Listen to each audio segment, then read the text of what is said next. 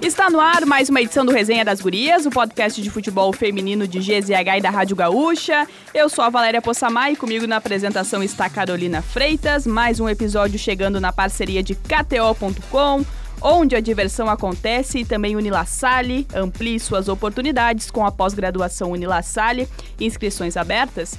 E hoje, Carol, nós abrimos essa edição do Resenha das Gurias para falar de quê? Libertadores! Como prometido, né, na última edição, a gente prometeu que isso aconteceria, então que hoje falaríamos muito sobre a participação das Gurias Coloradas na Libertadores Feminina. Então não estamos sozinhas aqui só para ficar teorizando, né, Valéria Possamay? Chamamos reforços. Um grande elenco. Grande elenco. Está conosco aqui no estúdio o Lucas Piscinato, novo comandante das Gurias Coloradas, que inclusive a gente já teve a oportunidade de conversar, também a goleira Mai, a meio-campista Zóio, justamente porque nós tivemos a definição do grupo do Inter, o grupo D, com Boca Juniors, América de Cali e também Nacional do Uruguai. Vamos começar com o professor, né, para saber como se avalia esse grupo. Estamos falando de equipes tradicionais. Dá para considerar o grupo da morte, da morte né, é, pelas avaliações. Professor Lucas Piscinato, e a avaliação deste grupo? Seja bem-vindo novamente ao Resenha. Boa tarde, um prazer estar aqui com vocês. É, acho que um grupo difícil, um, um grupo complicado. É, são três equipes muito tra tradicionais.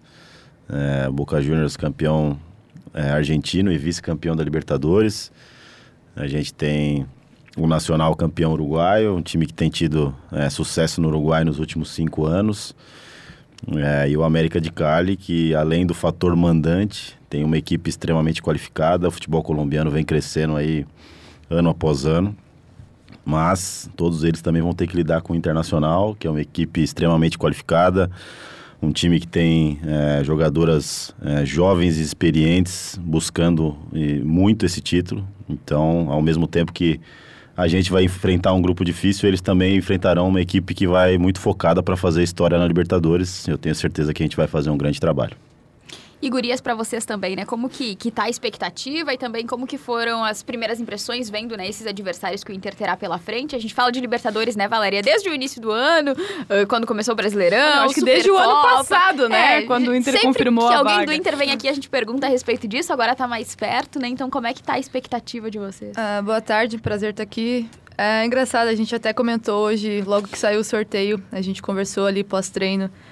O futebol feminino vem crescendo bastante, tanto no Brasil como nos países sul-americanos. Então, quando você vai disputar uma Libertadores, independente do grupo que você vai cair, você vai enfrentar equipes difíceis. Mas o foco tem que ser muito mais na gente do que nos outros. Então, é uma competição de tiro curto. A gente considerou o grupo da morte, mas em nenhum momento isso pesou para nós, porque queremos ser campeãs, então vamos ter que ganhar de todo mundo, independente de quem estiver no nosso grupo. E acho que tem também essa questão, né, de grupo da morte. Se tu passar pelo grupo da morte, tu fica um pouco mais uh, com uma casca maior também, né, pros, pro que vem pela frente. Sim, acho que passa a ser uma preparação também, né? Você vai enfrentar equipes difíceis já no, na fase de grupo. Com, com certeza tem grande chance de você chegar mais preparado para umas quartas de final, para uma semifinal e uma possível final. A Zóia é uma atleta que estava contando, né, que já disputou Copa Libertadores. É, e é um modelo diferente, né, quando a gente olha para o masculino, né? Tiro curto, então é, é, aquele momento também que não pode errar, né? Tem que é, é reduzir o erro é, ao mínimo, né, se possível. Mas, Zóio, o que que essa, o que que a, Libertadores, ela tem alguma coisa de especial? O que que, com a tua experiência, tu pode também passar, passar para tuas companheiras, para o professor? É, boa tarde. Acho que todo mundo que começou a jogar futebol sonha em jogar a Libertadores, né? É, a gente nasce vendo é, a Copa Libertadores na, na TV. E, como foi dito, é um campeonato de tiro curto, mas é um campeonato sul-americano, a gente não pode esquecer, né? É um jogo de muita intensidade, é, tem que ser um time muito aguerrido. Eu acredito que, que o nosso time é um time muito aguerrido. E eu tenho certeza que o, o Grupo da Morte vai nos preparar para uma possível final. É muito bom enfrentar grandes equipes logo de imediato. E eu tenho certeza que a gente vai fazer um grande trabalho. Professor, e até é, aproveitando, né, tem um campeonato gaúcho que vai servir de teste, né? Foi um período que a gente até já conversou aqui, falou diversas vezes no resenha das gurias, que é, é um período sem jogos, né? Parou por conta da Copa do Mundo, também por conta que o Inter acabou sendo eliminado na fase de, de, de quartas de final do Campeonato Brasileiro. É, como preparar também essa equipe, né? Logo você que, que está chegando, tem uma competição tão importante pela frente, mas ao mesmo tempo tem aquele olhar também para o Campeonato Gaúcho, que é, um, que é uma competição que o Inter também tenta voltar a vencer. A gente está com foco nas duas competições. Em nenhum momento a gente vai deixar o Campeonato Gaúcho de lado, muito por conta, inclusive, de ano passado a gente não, o Internacional não ter conseguido é, sair com o título e a gente tem uma rivalidade muito grande do outro lado e a gente de maneira nenhuma vai deixar o Campeonato Gaúcho de lado. A gente sabe que naturalmente o clube, como você falou, não se fala de outra coisa a não ser Libertadores porque ela está batendo na nossa porta. Mas a gente vai ter o foco também de, de, de pensar no Gaúcho nessas três primeiras rodadas, é, usar essas três primeiras rodadas não só como uma preparação para a Libertadores, mas para a gente pontuar bem nessas três primeiras rodadas, para que a gente possa, na volta da Libertadores, ter tranquilidade de jogar o Gaúcho sem pensar em ganhar ponto, em buscar ponto que a gente tenha perdido. Então, é, naturalmente vai ser uma preparação, mas a gente também está com muito foco para buscar o Campeonato Gaúcho, porque é uma competição que a gente não venceu na temporada anterior. E para vocês também, né, Gurias, como que o gauchão serve também de teste, mas também para minutagem, né, para voltar ao ritmo de jogo depois dessa parada longa que a gente teve depois do Brasileirão por conta da Copa da Copa do Mundo também. A gente sabe que os adversários são muito inferiores, né, se a gente comparar com, com o que vocês terão pela frente na Libertadores, mas mais assim para voltar, né, a, a jogar. Como é que vocês encaram o gauchão também nessa? Bom, é, primeiramente a gente teve a pausa, né, para a Copa do Mundo, isso acaba atrapalhando um pouco o nosso trabalho, quebra um pouco o nosso ritmo.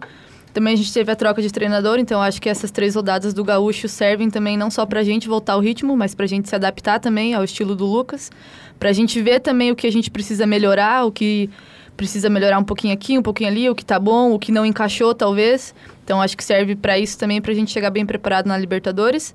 Mas como o professor falou, a gente não quer estar tá na Libertadores pensando em correr atrás do Campeonato Gaúcho. Ano passado nós chegamos nas finais dos três campeonatos que a gente disputou mas a gente não obteve nenhum título, principalmente o do brasileiro e principalmente o do gaúcho contra o nosso maior rival. Então acho que isso também é uma motivação para que esse ano a gente chegue na final do gauchão também.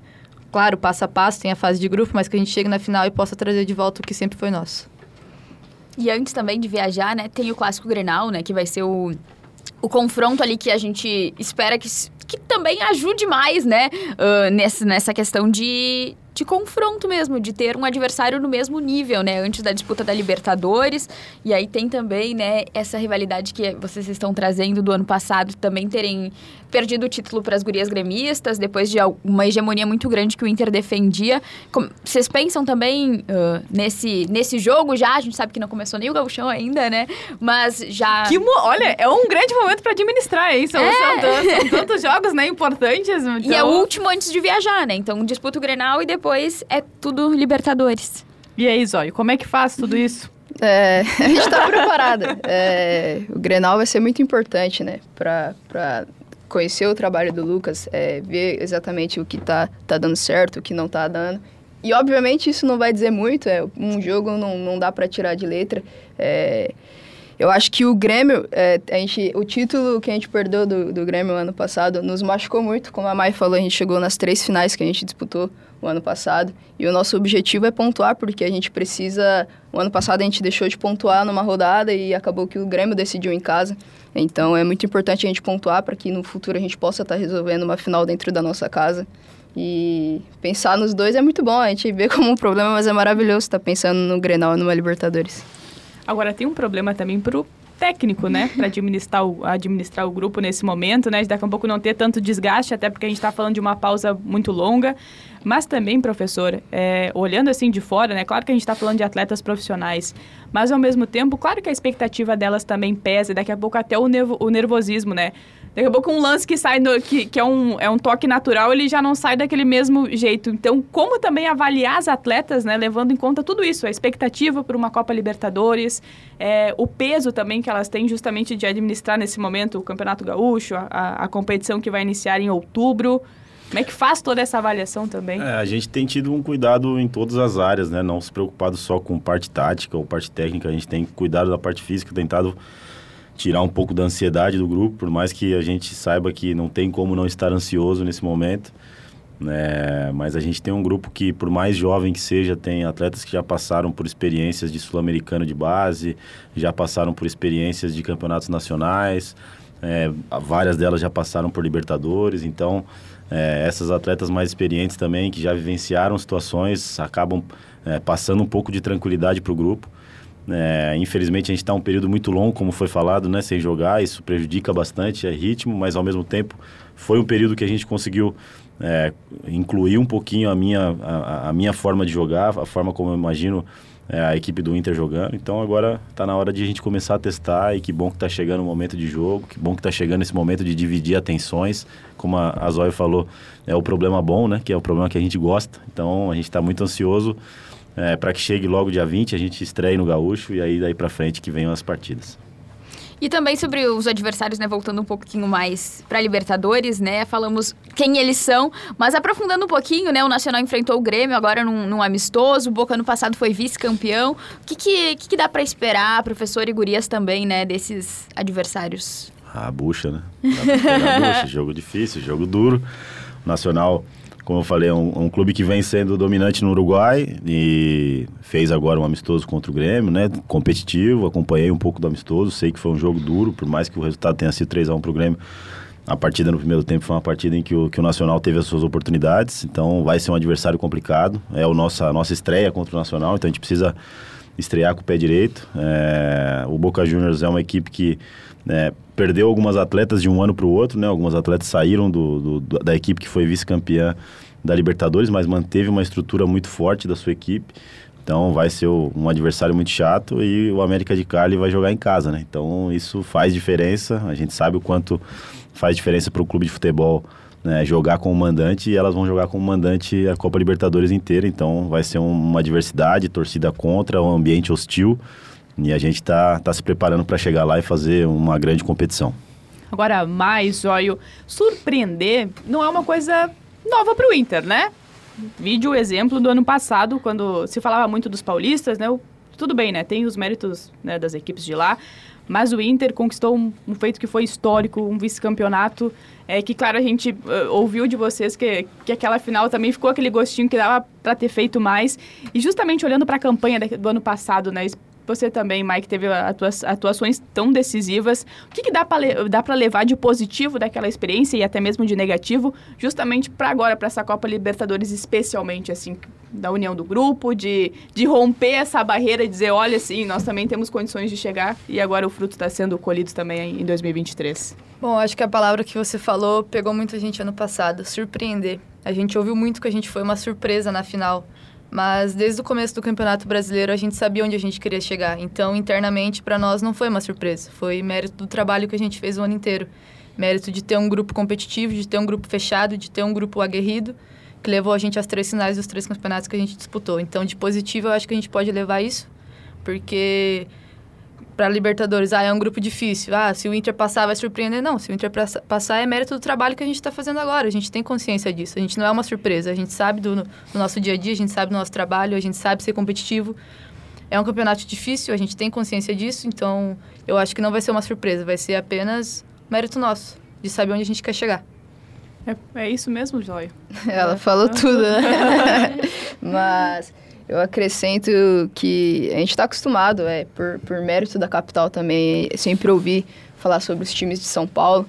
É, isso engloba vários assuntos. Eu acho que literalmente é o lugar que mais investe no futebol feminino. Mas o Inter não é uma surpresa. A gente vem fazendo é, ótimas campanhas. É, eu cheguei aqui no início do ano passado, mas o Inter bate nas quartas, na semi. Ano passado a gente parou na final e eu tenho certeza que, que o grande título tá para vir. A nossa próxima oportunidade é a Libertadores e estamos com muita expectativa para que a gente consiga esse título.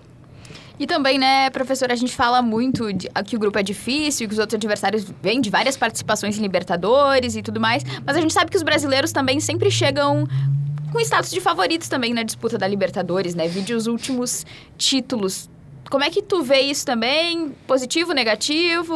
Olha, eu acho que o futebol brasileiro, ele, ele é referência na América do Sul, naturalmente, né? São 11 títulos das 15 competições feitas na Libertadores e com títulos de equipes diferentes, não é uma hegemonia de uma equipe só, três títulos do São José, três títulos do Corinthians, o Santos tem dois, Ferroviária tem dois, então É, eu acho que o, o, futebol brasileiro, pelo investimento que se tem aqui na América do Sul, ele vai chegar como, como um dos favoritos. Ser favorito não, não significa que a gente vai fazer acontecer. O favoritismo ele não só fica no papel, né?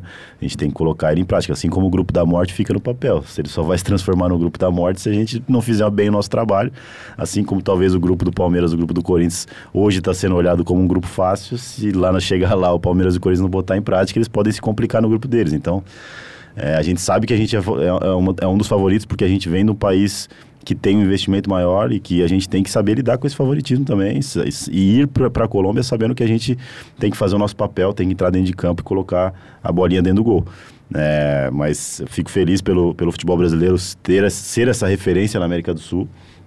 É, a gente sabe que a gente tem outras escolas crescendo muito, a escola colombiana fez uma Copa do Mundo melhor que a nossa, inclusive nessa última Copa.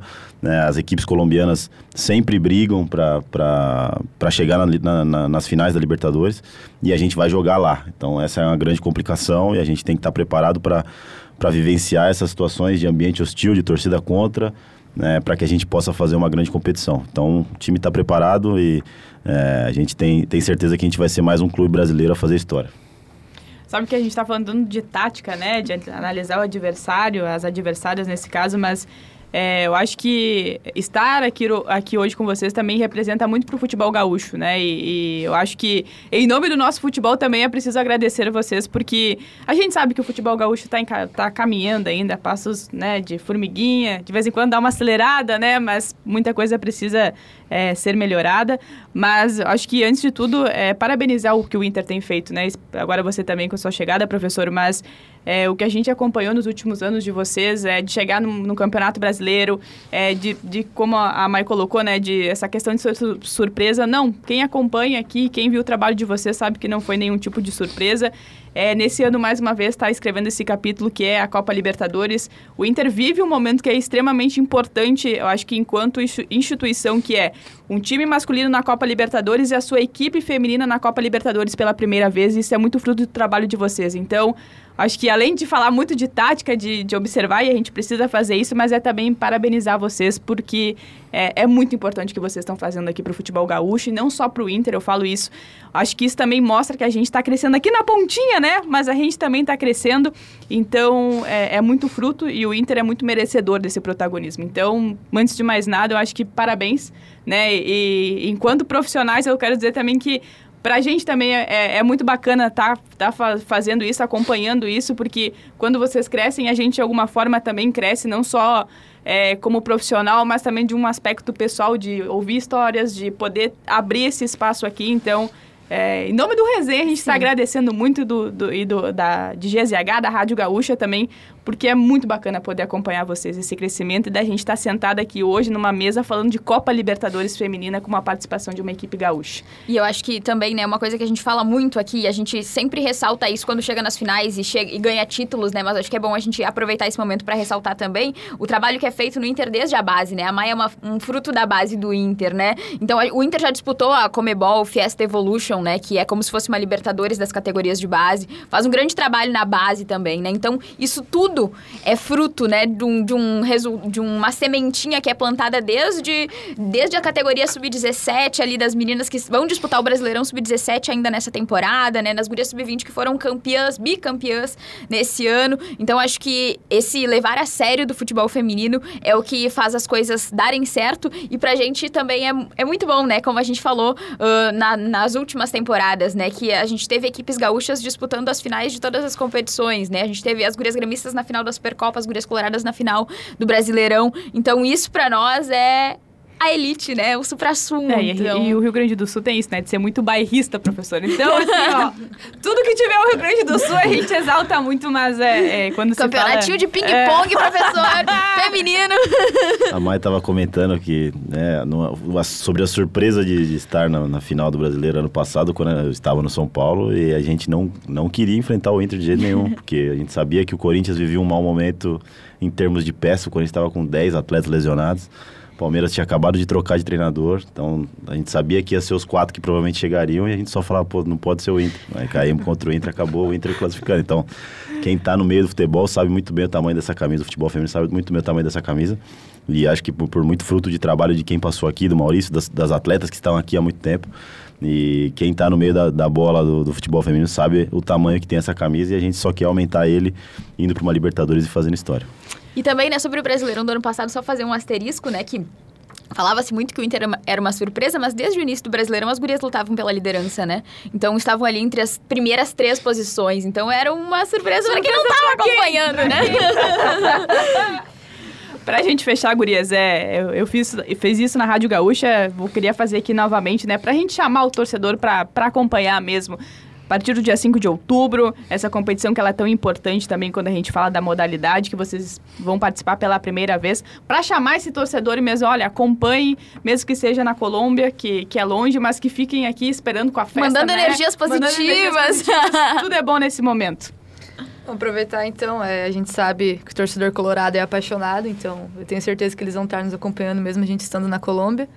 A gente vai viver um momento muito bonito, a gente está devendo um título para o torcedor, que nos apoiou tanto ano passado em todas as finais que a gente chegou. E eu espero poder trazer esse título da Colômbia e ser recebida com uma grande festa da torcida, que eu sei que a torcida colorada vai fazer. Só é o seguinte, nós vamos anotar aqui o endereço, né, quando vocês chegarem, para fazer a rota do título, né? A gente conversa com a Prefeitura de Porto Alegre. Conversa com o Max Peixoto. É, a gente organiza tudo aqui. Vamos falar com o Max também para fazer as ruas de fogo. Vai estar tá tudo Feriado, pronto. feriado. Feriado, exatamente. é, como foi dito, o internacional é uma realidade. Então, vamos trazer para nossa realidade hoje. É um time que, que vai chegar nessa Libertadores com muita força e eu tenho certeza que, que a gente vai sair de lá com um grande resultado. A gente conta com a torcida desse bando de louco, né, que é o Colorado, uma torcida muito apaixonada. É, e eu tenho certeza que a gente vai ser muito feliz ainda esse ano. O banho, professor, a gente combina e deixa aqui na chegada. ou dois. É, é, ou dois, ou dois. Não, não pode escolher, pode escolher, pode escolher. Só a taça já tá bom, mas que o torcedor colorado possa mandar as energias positivas, que vai ter muita entrega do lado de lá, vai ter muita, é, muita competitividade para a gente trazer essa taça e fazer um ano histórico aí para o Inter, que seja campeão na Libertadores masculino e feminino.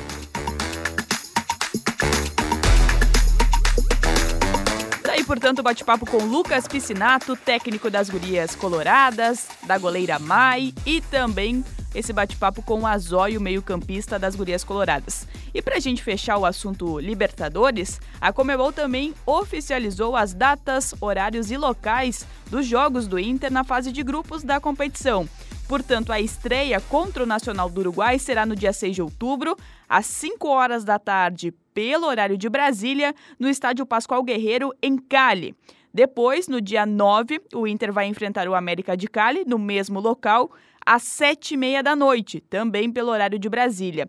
E as gurias coloradas fecharão esta fase de grupos contra o Boca Juniors, mas aí saindo de Cali, indo até Bogotá, essa partida contra o Boca no dia 12 de outubro, também no horário das sete e meia da noite. Lembrando mais uma vez que na disputa da Copa Libertadores são 16 equipes divididas em quatro grupos e avançam para a fase de quartas de final as duas melhores de cada chave. Agora o nosso assunto vai ser Campeonato Gaúcho Feminino, porque nesta semana nós tivemos a estreia justamente da segunda fase, tivemos jogos na quarta-feira, teremos jogos também no domingo. E a gente começa falando de. Vamos começar pelo resultado mais elástico, Carol Freitas, que foi justamente a goleada aplicada pelo Grêmio por 9 a 0 para cima do Flamengo de São Pedro. A primeira, a primeira escalação também do técnico Marcelo Frigério, o Cielo também, com algumas jogadoras bem interessantes. É, eu acho que antes até da gente falar um pouco sobre o, o, resultado, que foi construído ainda no primeiro tempo, com, com 6 a 0 mas para falar também sobre essa escalação, e eu acho que o, o que a gente pôde ver em campo, pelo menos, a, e na escalação inicial, foi do que o, o conversou conosco, que as atletas da base também ganhari, ganhariam chances, né? Inclusive, é, não importa que se a jogadora mais experiente não, é, vai, não vai conseguir a titularidade apenas pela sua experiência, mas se a jovem estiver jogando é, em melhor, em, estiver no melhor momento, ela vai ser titular. E aí a gente viu Duda Pedra, Raíssa, a Raíssa Bahia, a Paola também atuando lá na lateral direita, então é uma escalação que chamou a atenção.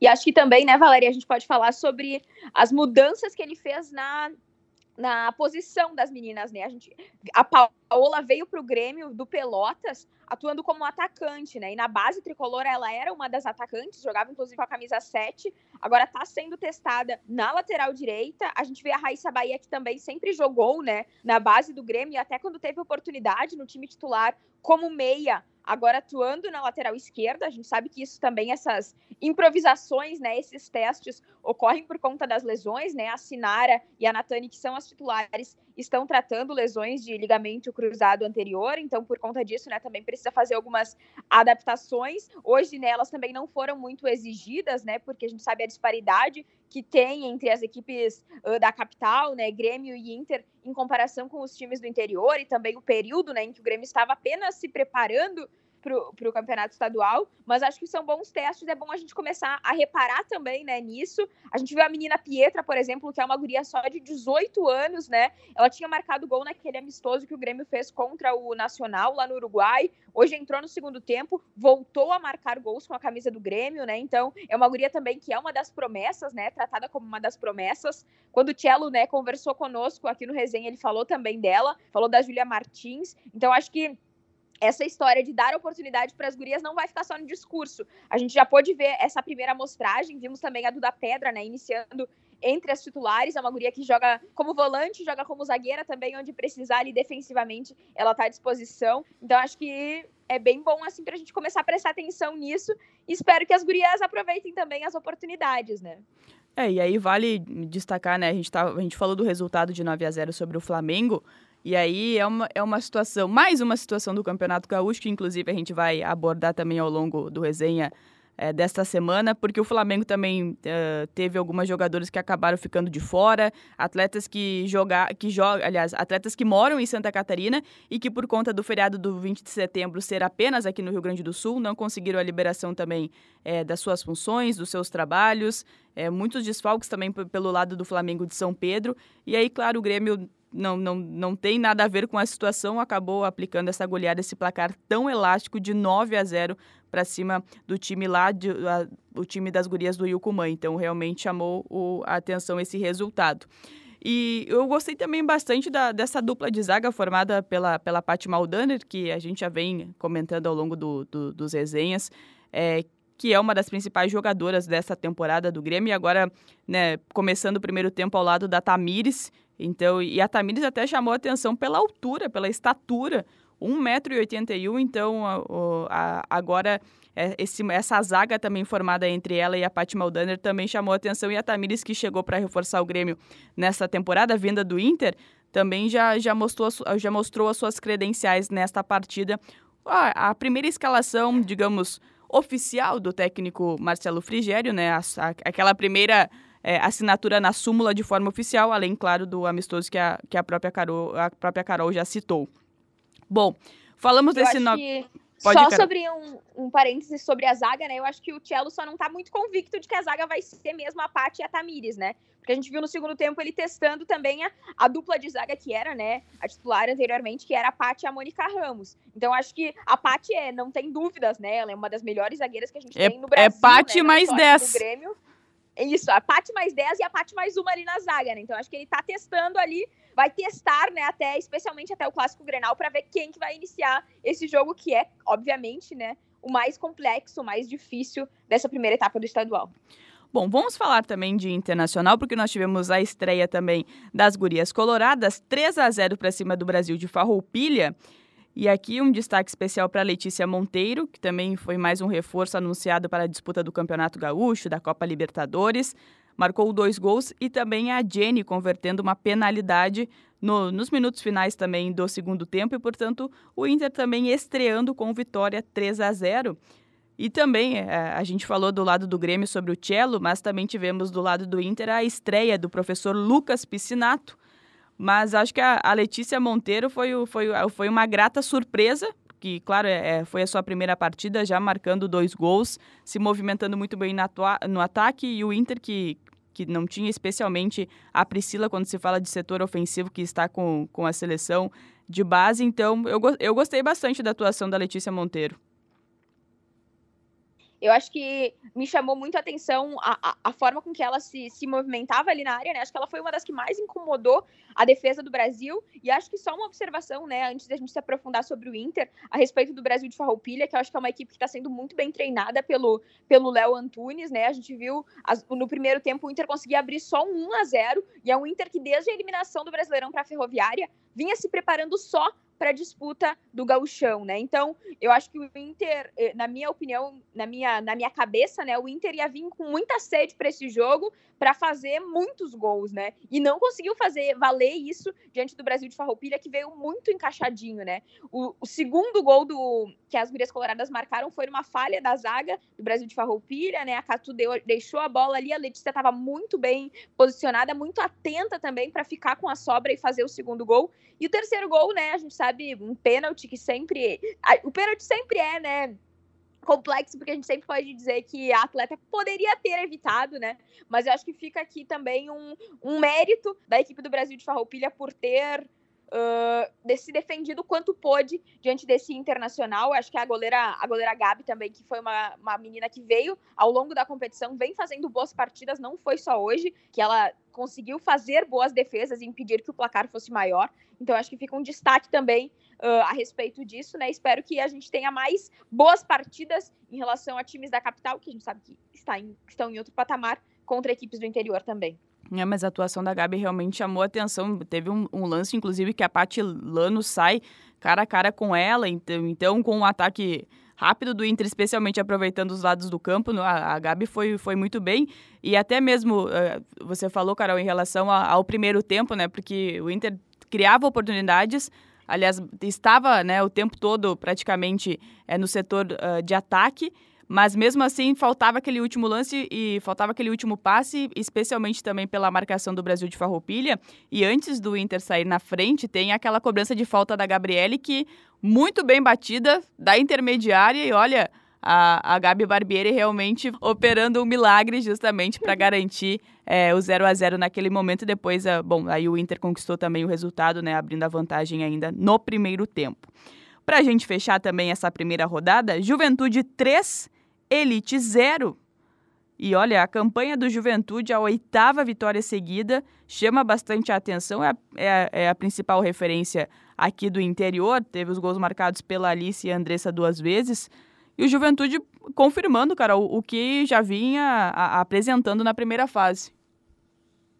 Eu acho que a gente viu nesse jogo, né, entre Juventude e Elite, um Elite também se defendendo muito bem diante do Juventude. Tanto é que o Juventude também conseguiu abrir só 1 a 0 no primeiro tempo, né? Fez os dois gols depois na segunda etapa com a Andressa, que entrou no decorrer da partida. Então, eu acho que um, a gente está vendo equipes muito bem defensivamente, né? Andréa Jacaré, que é uma menina que a gente já destacou muitas vezes aqui no Resenha, né? Mais uma vez fazendo uma grande partida e mais uma vez chamando a atenção uh, na disputa do estadual. E o Juventude, né? A gente sabe que das equipes do interior é a única que consegue re, uh, efetivamente uh, dedicar-se ao futebol feminino, com meninas que treinam todos os dias durante a semana. Então, tá fazendo valer, né? Isso tá conseguindo manter o 100% no estadual. Tem tinha né, na primeira fase, agora começa uma nova fase, então é uma página em branco, o melhor ataque e a melhor defesa na primeira etapa. E tem meninas uh, que estão chamando atenção também, né? A gente sabe que a artilheira do Juventude é a Talita com 17 gols, mas hoje, por exemplo, vimos a menina Andressa que vinha sendo improvisada no meio,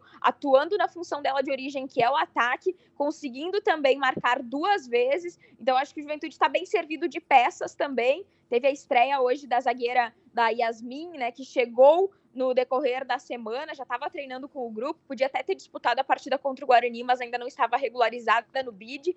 Então a gente viu uma estreia também de uma menina nova, mas muito segura na zaga ali. Uh, a gente, eu sempre brinco que tem a, a régua Bruna Benítez de zagueira, né, de agir com calma e tranquilidade, muito calma, muito tranquila. Então acho que o Juventude está bem servido de peças jovens que estão chamando a responsabilidade e por conta disso também, né, faz uma campanha irretocável entre as equipes do interior. E a gente vai aproveitar esse gancho do Juventude para falar também de Juventude Guarani de Bagé, partida válida pela última rodada da primeira fase, porque nós tivemos um, um caso que, que foi inusitado, mas que, que ao mesmo tempo é uma situação que acontece no futebol feminino e que a gente é, registra aqui também é no, no estadual aqui do Rio Grande do Sul. O Juventude vencia por 16 a 0 até os 25 minutos do segundo tempo. O Guarani de Bagé, que entrou em campo com apenas nove atletas, e aí, ao, no decorrer do jogo, as atletas se lesionaram, não tinha banco de reservas à disposição e, portanto, essa partida foi encerrada. Mas aí, as pessoas podem estar se perguntando, mas por que nove atletas? E aí a gente entra no que a gente fala várias vezes aqui, Carol, que é, é, a realidade do futebol feminino ela é extremamente distinta entre os clubes de camisa e os clubes também do interior nesse caso. Então, o horário, é, o dia da semana escolhido realmente, as atletas do Guarani, elas também têm o seu trabalho, não tinha condições também de, de fazer a viagem. E o que aconteceu é que quando essa partida foi remarcada, e aí a gente também vale o contexto de que o Guarani já estava eliminado, não tinha mais chances de classificação, o Guarani não comparece né, para a partida é, depois no outro dia sendo realizada. Então, é algo que chama atenção e eu queria ouvir o teu relato, Carol, porque também você conversou com o Tato Moreira, que é o presidente do Guarani de Bagé, a respeito desta situação. Pois é, né, Valéria? Eu vi, eu vi de perto assim a situação ah, na primeira partida em que o Juventude fez 16 a 0, o Guarani chegando com nove gurias apenas a Caxias do Sul, sem goleira, né, tendo que improvisar uma atleta de linha no gol para esse, esse duelo.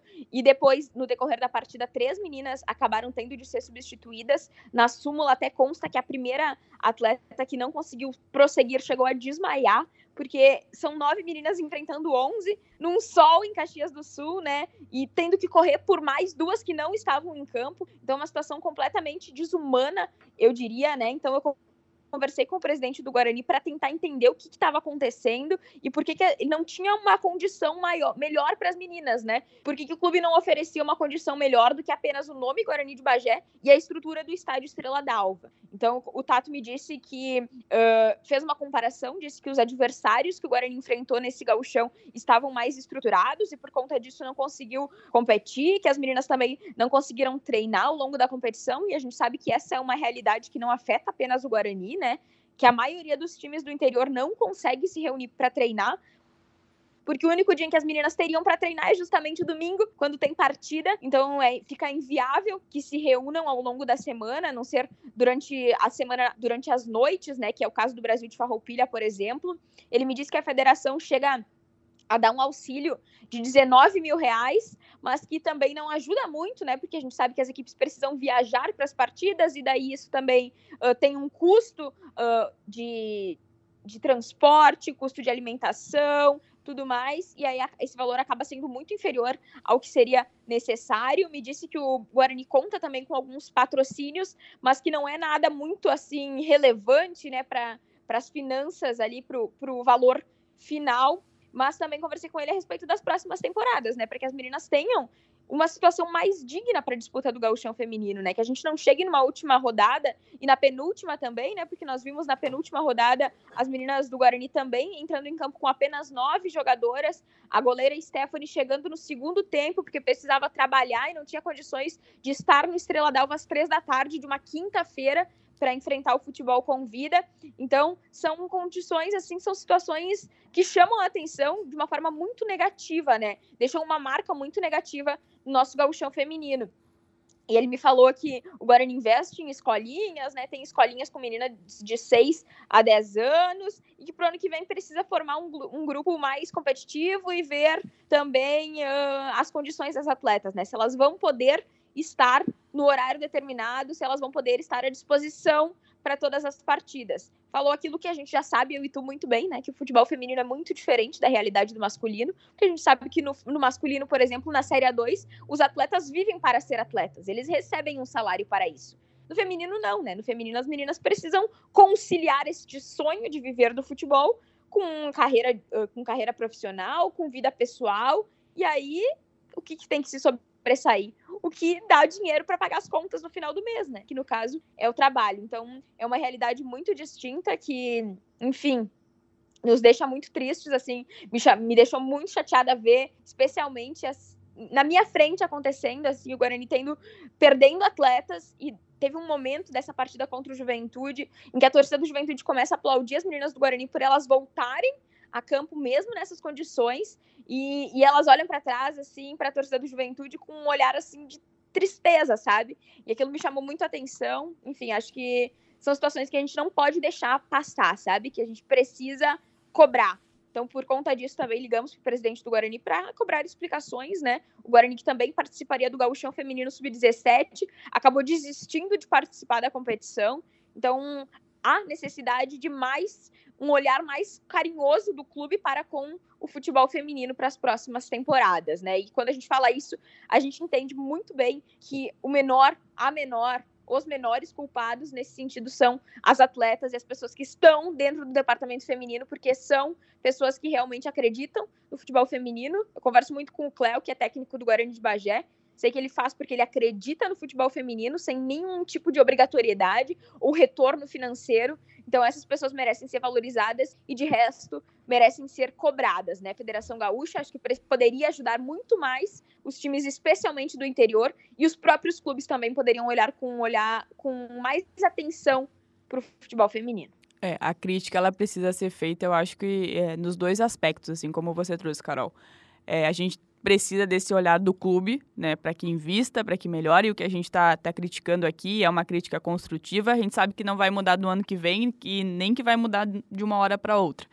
Mas do olhar do clube, né, de entender a situação do seu plantel, e o Guarani sabe que se ele não tem condições é, de, de arcar com os salários das atletas, a situação ela vai se repetir no próximo ano.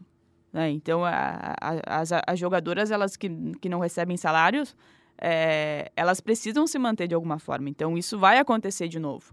Agora, ao mesmo tempo, a gente também precisa né, estudar melhor é, e entender melhor também a questão das partidas com estes clubes do interior. A gente já destacou aqui o, o que foi feito pela Federação Gaúcha, desse modelo com, na primeira fase apenas com as equipes do interior, da região metropolitana, sem a dupla Grenal, justamente para que essas equipes possam né, de alguma forma ganhar algum entrosamento, né, poder disputar e, e, e, ter a chance de daqui um pouco garantir uma classificação para a segunda fase, de conseguir é, um melhor desempenho, mas também essas partidas durante a semana em horário das três da tarde às cinco da tarde, em que as atletas em que as atletas da maioria dos clubes estão trabalhando, a gente está falando de uma realidade de quem recebe salário de Grêmio, de Inter e de Juventude. São três times. Então, isso precisa também ser uhum. melhor entendido pela Federação Gaúcha. Né? Se sabe que as atletas trabalham, como que vai ser realizada uma partida em uma quarta-feira, às três horas da tarde? A gente falou sobre o placar do Flamengo, é, o, o, placar do Grêmio contra o Flamengo, de 9 a 0, e aí foi a partida foi disputada no, no 20 de setembro, que era um feriado aqui no Rio Grande do Sul, só que o Flamengo conta com jogadoras que atuam em Santa Catarina, onde, o, onde o, o, esse, esse feriado ele não se aplica. Então, dá para tentar fazer as partidas do Campeonato Gaúcho nos finais de semana, até porque a gente está falando de um estadual que ele fecha praticamente a temporada. É, nesse caso do Inter, é, tem Copa Libertadores, também tem a Ladies Cup, mas é, de entender melhor o calendário e como poder adequar para que esses clubes eles possam disputar ou no final de semana ou em algum momento que seja é, um feriado mais nacional para que as atletas de, de outros estados elas é, é, outros estados possam também atuar para entender melhor a realidade do clube. Acho que quando a gente vai organizar um campeonato, a gente precisa atender todas as pontas. E a gente sabe que a federação ela tem esse esforço, ela, ela já dá uma, uma, um, um valor financeiro de ajuda aos clubes, mas precisa dar mais um passo. Mais um passo, justamente para que estas situações que, é, como essa do, do Guarani de Bagé, a gente não siga relatando, porque é, não adianta vai, vai pensar para o ano que vem, sim, mas se esse é o cenário das tuas jogadoras, esse cenário vai se repetir no ano que vem. Então, é, isso, isso que precisa ser, é, ser alterado, né? Precisa mudar na raiz. E, e aí eu vou repetir o que eu Sim. falei. Não é algo para ser é, de um ano para o outro, porque a gente sabe que não vai ser assim. Mas que essa crítica ela, ela sirva justamente de construção para melhorar o futebol feminino, né? Muitas coisas precisam ser é, melhoradas e isso também é uma situação que a Federação Gaúcha precisa tratar melhor, assim como os, como os clubes envolvidos. E só para só fazer mais um comentário também, o Elite também teve atletas que não puderam viajar a Caxias do Sul hoje por conta de trabalho, né? Duas, duas jogadoras, duas laterais que não viajaram, não vieram a Caxias do Sul porque não foram liberadas dos seus trabalhos. Então, eu concordo contigo, acho que a federação poderia ter uma flexibilidade maior em relação a isso, para que houvesse uma disparidade técnica menor. A gente sabe que é uma disparidade técnica imensa, assim, em relação aos times do interior e as atletas da capital e até o, o Juventude mesmo que consegue viver, né, e treinar, uh, se dedicar apenas a isso. Então vamos tentar diminuir isso, né? Então, se tem como fazer jogos apenas nos finais de semana, por favor, né? Vamos priorizar. Mas, enfim, né? Fica aí as nossas críticas, espero que um dia elas sejam ouvidas. Bom, e para a gente fechar o resenha desta semana, sempre agradecendo a parceria de KTO.com, onde a diversão acontece, e também Unilassale.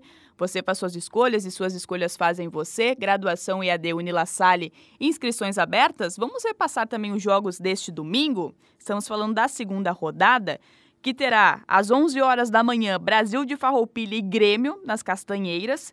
Depois os outros dois jogos no horário das 3 horas da tarde. Elite e Inter em Ijuí e também Juventude contra o Flamengo de São Pedro em Três Passos no CT Futebol Convida. Então, lembrando que nesta segunda fase são seis equipes, o hexagonal, e apenas as quatro melhores equipes irão se garantir na fase de semifinal.